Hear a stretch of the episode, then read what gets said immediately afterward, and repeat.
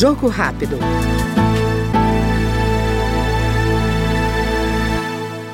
O deputado Padre João, do PT de Minas Gerais, criticou o projeto que regulariza lotes ocupados sem autorização do Instituto Nacional de Colonização e Reforma Agrária, o INCRA, aprovado pela Comissão de Agricultura. A legislação atual permite apenas a regularização para os lotes criados antes de setembro de 2014.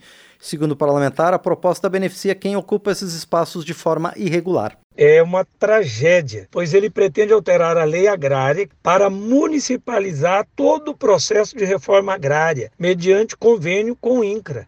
Ele antecipa né, de 2016 para 2021 a habilitação para regularização, seja no prazo de dois anos de ocupação. Isso é um desrespeito com a associação daquele assentamento. Isso, na verdade, arrebenta também com o próprio INCRA, esvazia a razão de existir do INCRA as questões em nível municipal vai virar uma moeda de troca, perseguição para alguns e privilégio para outros. A proposta citada pelo deputado Padre João do PT Mineiro aqui no Jogo Rápido altera vários pontos da lei da reforma agrária e está sendo analisada agora pela Comissão de Constituição e Justiça.